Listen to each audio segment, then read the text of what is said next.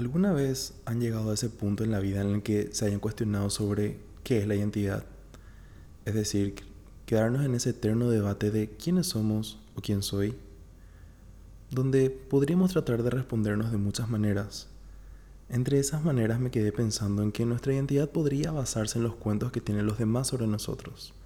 Por ejemplo, tu maestra secundaria tiene una versión tuya que quizás hoy sea diferente tus compañeros de trabajo crearon una versión tuya de quién sos en la vida laboral que seguro no se parece mucho a quién sos cuando estás con tus amigos hablando mal de ellos. Existe una historia tuya donde fuiste alguien a quien le rompieron el corazón y otra historia en la que quien rompió un corazón fuiste vos. Para ambas historias fuiste personas totalmente distintas ante los ojos de los demás. Algunos creerán que sos la persona más buena del mundo, pero no creo que seas la persona más buena del mundo para esa persona a quien sin querer trataste mal una vez en un impulso. En medio de tantos relatos, tantas versiones, podríamos quizás perdernos si es que le damos mucha fuerza a esos relatos.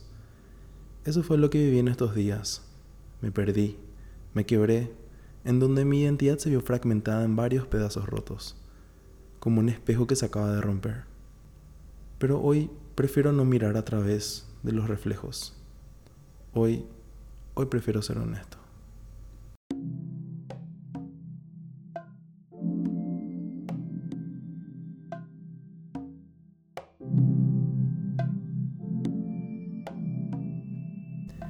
Hola, hola. ¿Cómo están?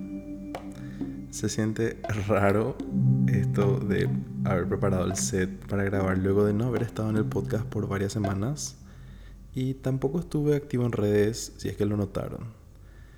La verdad que pasaron muchas cosas en estos días que voy a ir contando poco a poco porque estoy en este espacio seguro que es el podcast donde me permito ser vulnerable y quiero aprovechar para agradecerte que estés aquí, permitiéndote ser vulnerable conmigo y que después nos encontremos contándonos nuestras historias en el DM o que por la calle me decís, hey, escuché tu podcast, me encanta y me hizo bastante bien.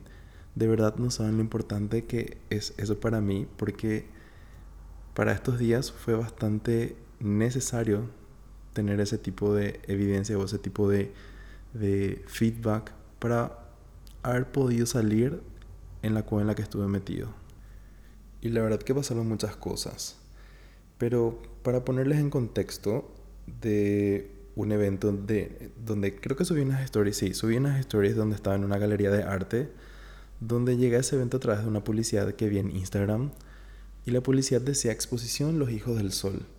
Y me conectó muchísimo porque, contexto, en medio de, de mis meditaciones, cuando de repente quiero darle un nombre a, a la fuente, a Dios, al universo, en una de esas me nació decirle como que el Dios Sol. Y me gustó muchísimo esta idea de ser el hijo del sol.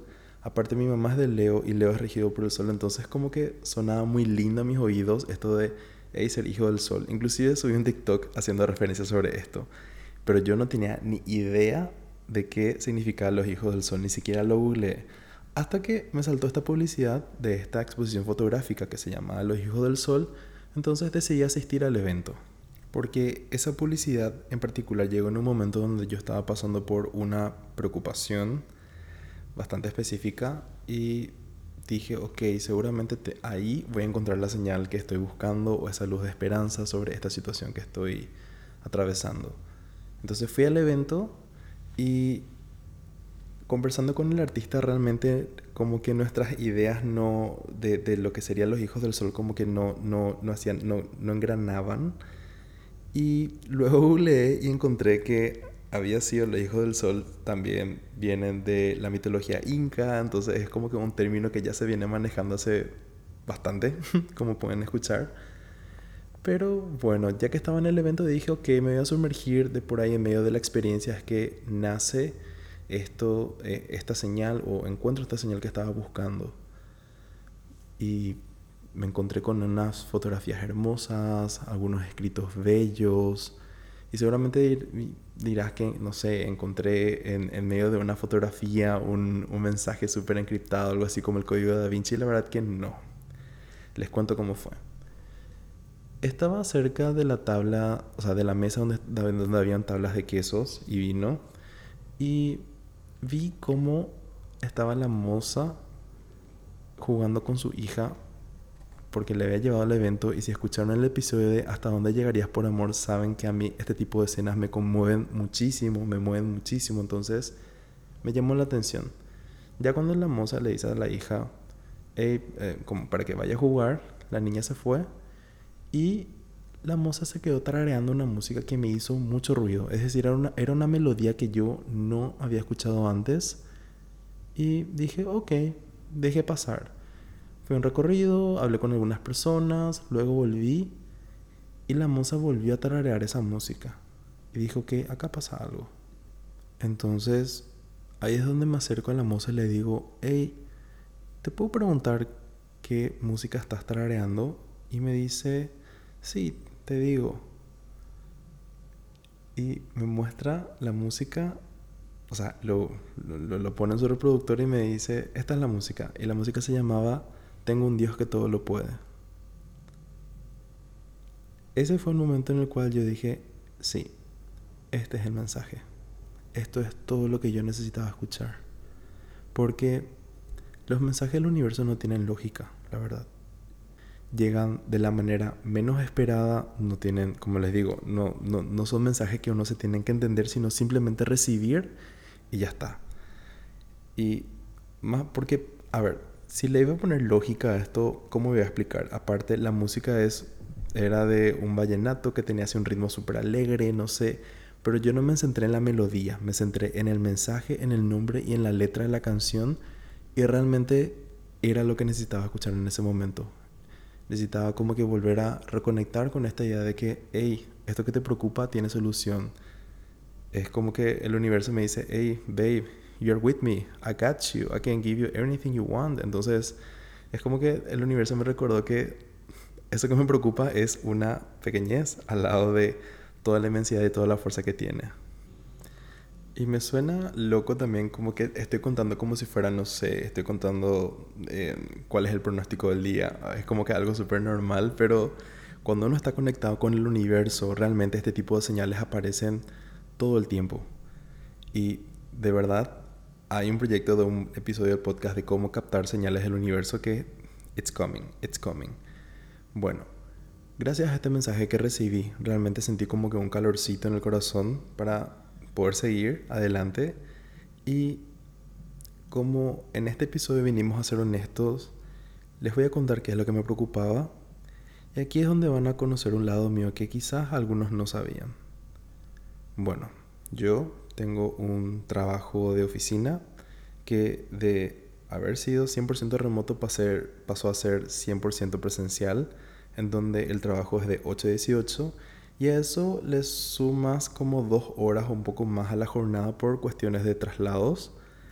Y por eso es que muchas veces me veían como que muy temprano en Stories o Teams AM entrenando porque voy a entrenar antes de la oficina y la verdad que estar en medio de este balance de crear contenido y tener este horario un poco, eh, este horario que, que, que es de oficina, realmente ese balance se me hacía muy pesado. Que si bien lo estaba tratando de lograr con la consistencia que requiere estar en redes sociales, realmente no estaba avanzando si es que les soy honesto. Porque una clave es tener un control milimétrico sobre a qué hora postear, a qué hora interactuar, porque de esa manera uno logra crecer en redes, que es mi intención, porque mi deseo es que este tipo de mensajes llegue a más personas cuando de verdad lo estén necesitando.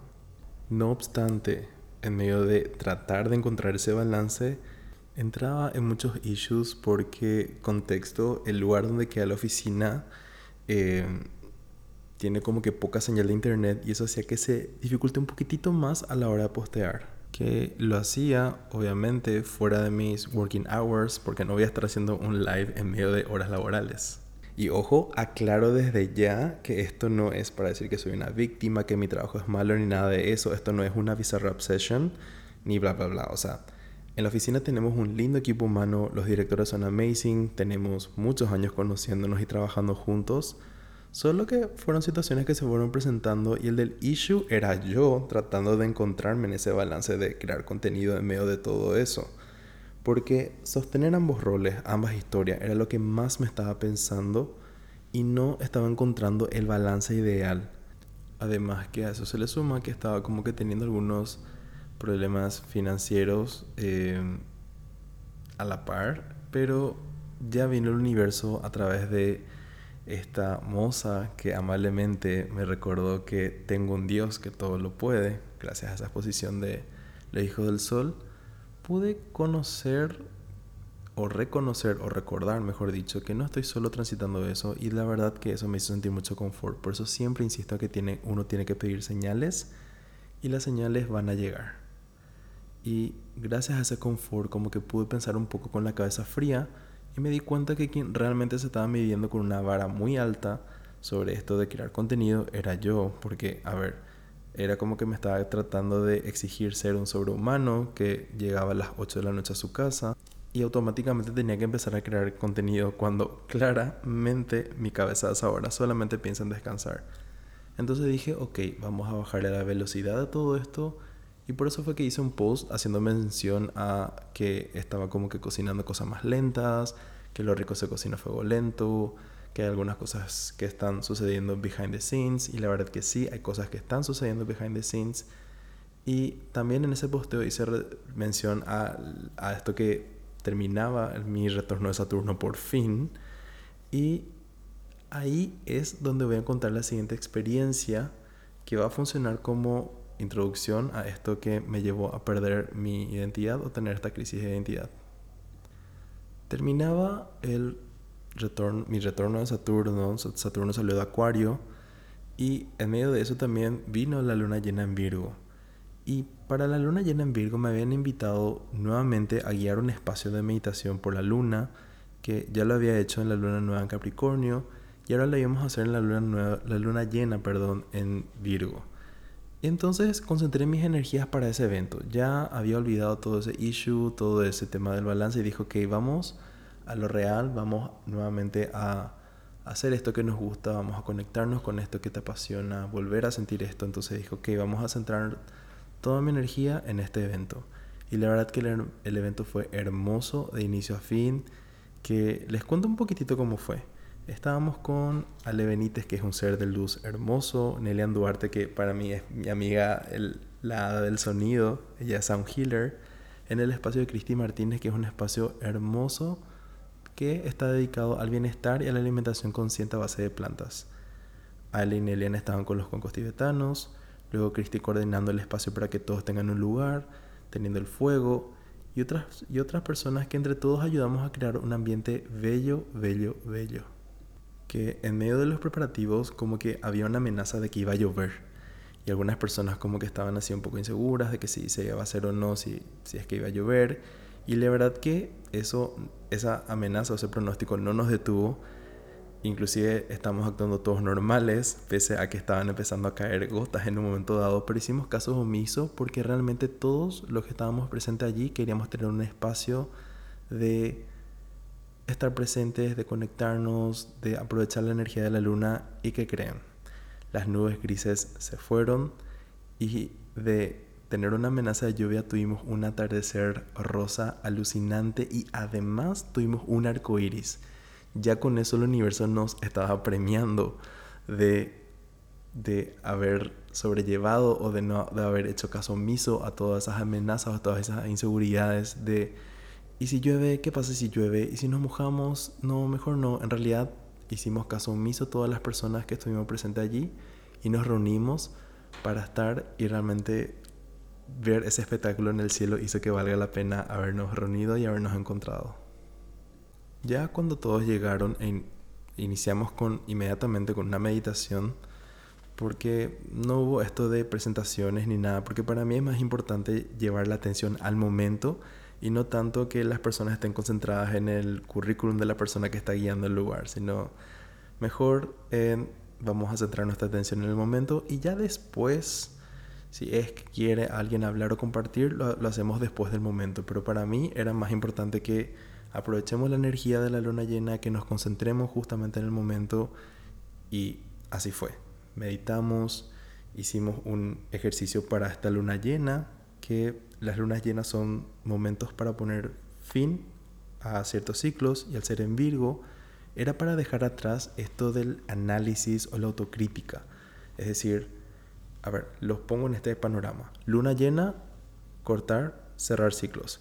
Virgo, todo lo que tenga que ver con análisis, em, protocolos, estructura, juicios, autocrítica por sobre todo. Entonces, esta luna llena viene a recordarnos a soltar todos esos juicios que nos ponemos muchas veces a diario y que quizás nos puedan causar muchos daños. Entonces hicimos un ejercicio donde escribimos en papeles todos esos juicios y los arrojamos al fuego, cerramos con respiraciones y luego había sido, habían en, encubiertos algunos artistas que tenían guitarra, eh, eran cantantes y se armó un hermoso espacio de canciones y baile alrededor del fuego. Fue un momento de verdad hermoso, pero a la vez desafiante porque habían más de 20 o 25 personas y la verdad que yo nunca había guiado un grupo tan grande de personas, pero dijo que me dejó guiar por el universo y la verdad que yo me sentí con el corazón enorme y agradecido por todo lo vivido. Agradecí por estar en ese momento, por sentirme útil para los demás, porque realmente no había un ego, no había nombres, éramos simplemente personas compartiendo y yo simplemente fui un canal y el movimiento de energía se sintió hermoso y fue gracias a la conexión de todas las personas que estuvieron presentes. Con el corazón hinchado y agradecido me fui a dormir a casa y al día siguiente amanecí tan bien, tan bien, tuve un día normal aparentemente, pero en realidad pasó algo. Pasó algo muy peculiar que no preví y era esto de la noche anterior haber estado en the highest level en mi rol de mindfulness instructor fui a mi rol de oficinista, es decir, del extremo de un rol en mi vida, de una faceta, me fui a encontrar con otra. Y ahí fue donde estas dos facetas o estas dos identidades o roles se encontraron y ahí se generó un quiebre. Yo me quebré. Me, me quebré totalmente porque me sentí vulnerable, no sabía con qué rol identificarme y medité en ese pensamiento para tratar de que se vaya con un poco de compasión, pero la verdad que no resultó. Parecía como que ambas versiones mías estaban como que en esta lucha de poder y no querían hacer las paces y eso me creaba una narrativa muy dañina en mi cabeza de quién realmente tengo que ser. Si tengo que ser solamente esta persona que se dedica a hacer meditación o si tengo que ser solamente el oficinista, entonces como que estas dos personas no lograban hacer las paces, siendo que hasta ese momento todo iba súper bien.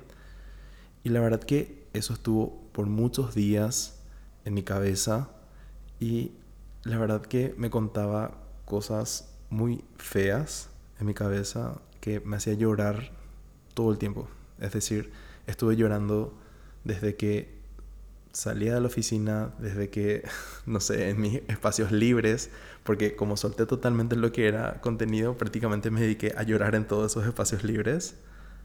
Y me estoy riendo porque en realidad yo tengo una risa nerviosa. Eso es algo que creo que nunca conté, pero sí, tengo una risa bastante nerviosa. Es decir, me pongo como que un poco nervioso y me empiezo a reír. Por eso nunca me inviten a momentos serios. Bueno, me estoy desviando. Vuelvo aún en medio de todo eso que me estaba causando como que esta lloradera continua, para mí es muy hermoso dejar como que registro o tratar de, de darnos un mensaje de aliento en medio de eso. Y a partir de ese momento es que yo también creo contenido. Es decir, cuando yo me siento en un momento bastante vulnerable, realmente yo creo contenido a partir de esas palabras que a mí me gustaría que me digan o esas palabras que yo me digo a mí mismo en medio de esas situaciones. Por eso fue que en medio de eso escribí un texto, un texto muy lindo para un caption, para hacerlo en un reel, y lo iba a subir luego de la oficina.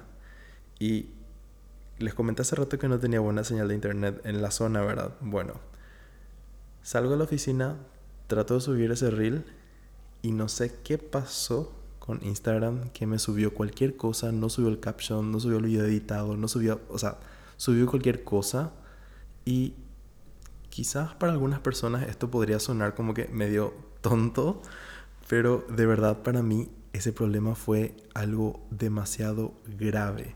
fue como tirar un limón a la herida de identidad que estaba teniendo. Porque les explico. Persona que estaba queriendo enviar un mensaje de ayuda se vio obstaculizada por estar en la escena o en el escenario de la persona que no se dedica a eso.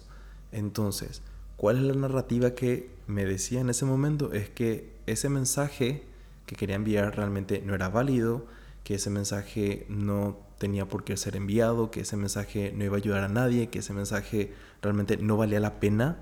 Y se creó como que este bucle de pensamientos que obviamente me llevó a estar en una, en una crisis, porque una vez más, es decir, eso, eso que hace días me venía haciendo llorar, con esta situación fue el detonante perfecto para que estas dos identidades o estos dos roles realmente se encuentren en un quiebre.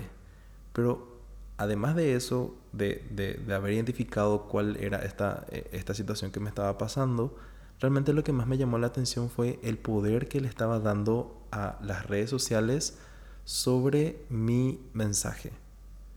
Porque en realidad, si esto es un propósito, si esto es realmente algo que a mí me apasiona, porque de verdad me apasiona, debería poder hacerlo sin necesidad de las redes. Es decir, si es que me quitan todo esto, yo tengo que poder estar seguro de que voy a estar parado en la calle hablando de esto que quiero, de esto que me gusta, porque la verdad es así, solo que en ese estado de vulnerabilidad eh, no, no estaba como que convenciéndome de esto. Entonces dije, ok, le estoy dando demasiado poder a las redes, eh, realmente mi mensaje es mucho más que esto y necesito como que un break.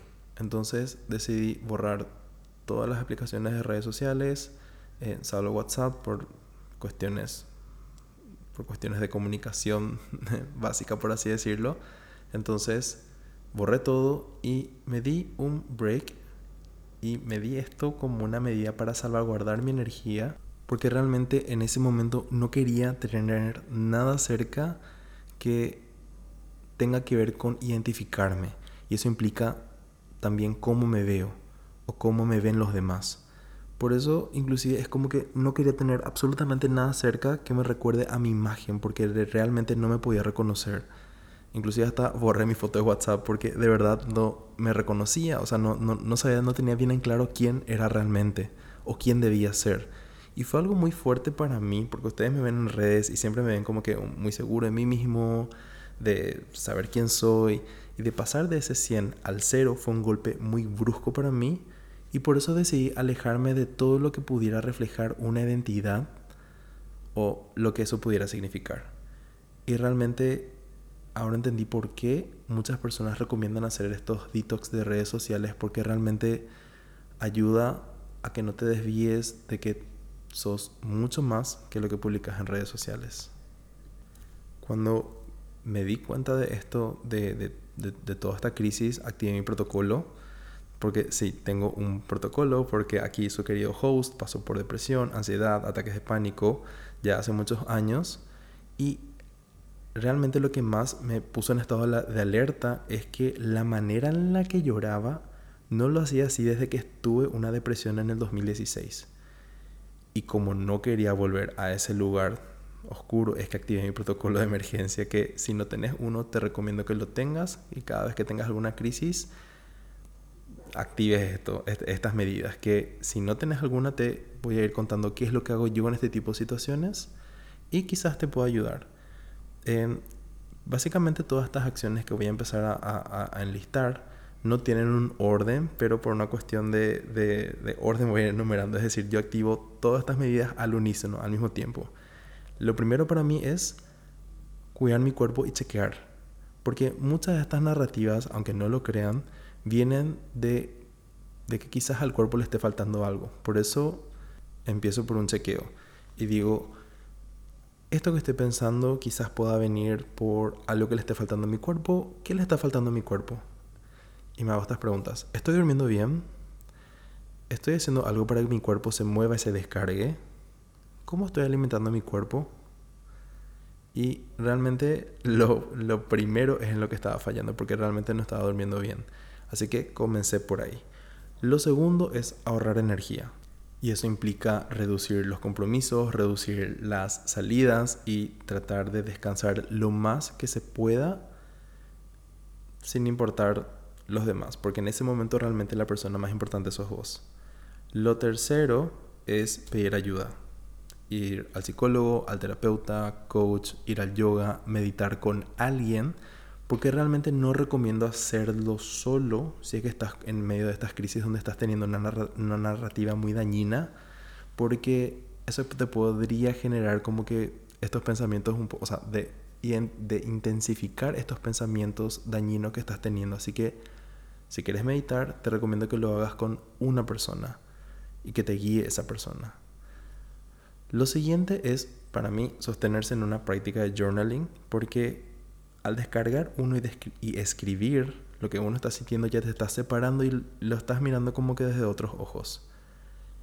Y lo último, entre comillas, es tenerte compasión, tratarte con cariño y respeto, sabiendo que esa crisis o esta crisis que podría estar teniendo es una situación pasajera y que en medio de esta situación tenés que tenerte la mayor paciencia del mundo, tratarte con amor y saber que vas a estar bien. Y no permitir que nada ni nadie externo se interponga en tu bienestar porque tu salud mental es un no negociable. Y este ciclo y este protocolo lo hago hasta volver a sentirme yo, así lo podría definir. Es como que, porque uno sabe cuando uno no se siente uno mismo. Entonces, si te sirve, anótalo, pausalo, tenerlo cerca. Si tenés algún tip también para agregar a este protocolo, me avisas, así armamos algo bien lindo para compartir. Bueno, no obstante, algo que aprendí en medio de esta situación de crisis es que pude poner a prueba algo que ya había leído varias veces y es que uno puede manifestar aún estando en sus vibras más bajas. Porque existe, existe este mito de que algunos coaches mencionan de que uno manifiesta solamente si es que está en sus vibras más altas. Y la verdad es que no. Y mi caso fue así, es decir, ya escucharon todo lo, por lo que estaba pasando, estaba teniendo como que esta situación un poco en, intensa. No obstante, estaba como que frente a una... Em, frente a un desafío donde necesitaba juntar X cantidad de dinero en mi cuenta, eran 1.500 dólares y yo tenía cero. O sea, mi cuenta estaba en cero. Y en cinco días conseguí ese dinero. Y seguramente dirás, ¿por qué? ¿Cómo hice? ¿Qué pasó? Bueno, hay dos claves importantísimas a la hora de manifestar. La primera clave es reconocer tu merecimiento. Es decir, aún en medio de esta crisis, aún en medio de esta tristeza, yo sé que merezco todas las cosas buenas del universo porque soy su creación y al ser su creación tengo acceso a todos los tesoros del reino. Así que no importa que estés en medio de las lágrimas, pedí, clama y actúa. Por sobre todo actúa en consecuencia. La otra clave es agradecer. Repetirse a uno mismo que aún en medio de esta crisis agradezco, agradezco y confío que el universo me está tratando de guiar hacia el camino de mis sueños. Porque uno tiene que saber reconocer, y te cuento, que este es algo que sucede en la manifestación, que cuando uno quiere llegar a la vida de sus sueños y quiere manifestar algo sumamente increíble o un cambio mega radical, uno tiene que estar predispuesto a sentir lo que tenga que sentir para llegar allí. Y esto ya lo había mencionado en el, en el ciclo de tres episodios de Manifestar. Em, entonces, yo sabía y agradecía al universo por la experiencia que estaba sucediendo, me sentía agradecido porque yo sabía que esa crisis o esa tristeza o esos llantos eran realmente necesarios en ese momento porque yo estaba sintiendo lo que tenía que sentir para poder llegar allí. Entonces, con estas dos claves de, aún en medio de las crisis, saber que merezco lo que deseo y dos, agradecer. Agradecer, porque el agradecimiento, el ser agradecido, el agradecer al universo, te abre las puertas de las abundancias. Así que, bueno, ya en este episodio te di un tip de un protocolo de emergencia para, hacer que, para que, saber qué hacer en las crisis y te estoy enseñando cómo manifestar aún en medio de una crisis, aún teniendo tus vibras más bajas, porque de verdad yo tuve las vibras bajo suelo. Bueno, continuando con este protocolo, ya pude llegar a mi terapeuta Margarita porque les dije, uno tiene que buscar ayuda y llegué junto a Margarita, que es con la que hice constelaciones familiares, que también hace biodecodificación y un montón de cosas que, by the way, muy muy pronto ella va a estar en el podcast. Bueno, en esa sesión hicimos algo para liberarme energéticamente sobre este patrón de pensamiento, sobre esta energía que estaba acarreando y realmente fue bastante sanador. Por eso recomiendo una mil veces no carguen con todo este peso solos. Busquen ayuda, busquen ayuda, busquen ayuda. Porque para mí esto fue algo esencial para poder realmente recargar mi energía. Y luego, dos días después, tuve sesión con mi psicóloga porque sí, bebés, una de cal y una arena. No todo tiene que ser holístico, también tenemos la ciencia que nos puede ayudar, ¿ok? Bueno, ya con estas sesiones con las personas que para mí son muy importantes porque Margarita y mi psicóloga Cintia son dos personas que realmente me ayudan a, a, a ordenar mi mente cuando estoy en medio de una crisis es que pude sentirme realmente yo nuevamente. Y con eso también mis dos roles se pudieron como que dar la mano y hacer las paces. Sin embargo, todo lo que rescató de esta situación es el haber estado tanto tiempo caminando en círculos sobre esta cuestión de quiénes somos realmente, o quién soy, o cómo me defino, o cómo me dejo definir. Pero llegué a la conclusión luego de esto de que son las crisis quienes nos muestran nuestra verdadera identidad. Y me explico. Las crisis nos dejan en un estado de total vulnerabilidad donde sale nuestra versión más honesta y mostramos quiénes somos, qué pensamos. En las crisis lloramos con una profundidad tal que salen a relucir eso que nos duele, eso que nos marca, esas heridas, esos juicios que te hacen cuestionar de cómo terminaste en una situación de sufrimiento. Y lo que duele es que finalmente te das cuenta que no es culpa de los demás el haber llegado a esa situación de sufrimiento. Que muchas veces uno termina en esas situaciones porque somos consecuencia de todas las acciones y decisiones que tomamos a diario. Y esas decisiones son las que nos llevan a encontrarnos con este tipo de choques. Estos choques que nos ponen de frente no a la imagen que todos ven en redes, inclusive te diría no a la imagen que uno ve a través del espejo, sino de frente a quien realmente uno quiere ser. Y lo que todos queremos ser, o a lo que todos, todos queremos llegar, es hacer esa versión nuestra que llega al anhelo máximo de la humanidad, que es la felicidad. Porque siendo honestos, cuando estamos en medio de una crisis, ¿qué es lo que buscamos? Buscamos que se vaya la tristeza y sintamos felicidad. Por eso es que duelen tanto las crisis, porque vienen a recordarnos que no estamos actuando en consecuencia hacia nuestra felicidad. Y nuestra felicidad se puede ver de distintas maneras para todos. Para algunas personas puede verse como viajar todo el año. Para otras personas pueden verse como vivir en una cabaña en medio de la nada. Para otras personas puede verse como una casa llena de niños que criar y verlos crecer. Y todas son válidas. Y realmente estas crisis vienen a recordarte que no estás actuando en camino hacia esa felicidad que estás buscando. Por eso es que uno tiene que, en medio, por más de que suene muy loco lo que voy a decir, pero realmente tratar de buscar ese agradecimiento en medio de la crisis, porque esa crisis te está mostrando hacia dónde tenés que ir. Así que, por mi lado, gracias crisis, porque me viniste a alinear nuevamente. Y si luego de todos estos casos, situaciones, me querés preguntar quién soy, te diría que simplemente soy. Así, sin más. Soy lo que siento, soy lo que hago sentir a los demás. Así sin más. Y amo, amo ser quien soy. Wow.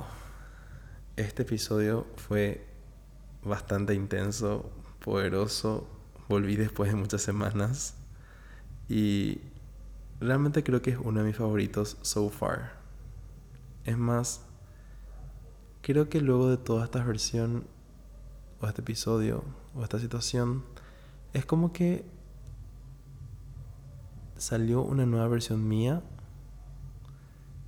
y me gusta, me gusta, siento que estoy entrando en una nueva etapa de mi vida y eso se siente bastante, bastante bien. Bueno, en otras noticias, ya para ir cerrando de a poquito este episodio, te agradezco nuevamente si es que te quedaste hasta el final.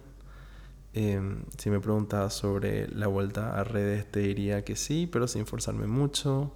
Igual con este episodio se viene un post que no les pediré que me dejen ningún emoji, pero sí lo que les pediría es que si es que pueden calificar este podcast y compartir a alguna persona que quizás le pueda servir.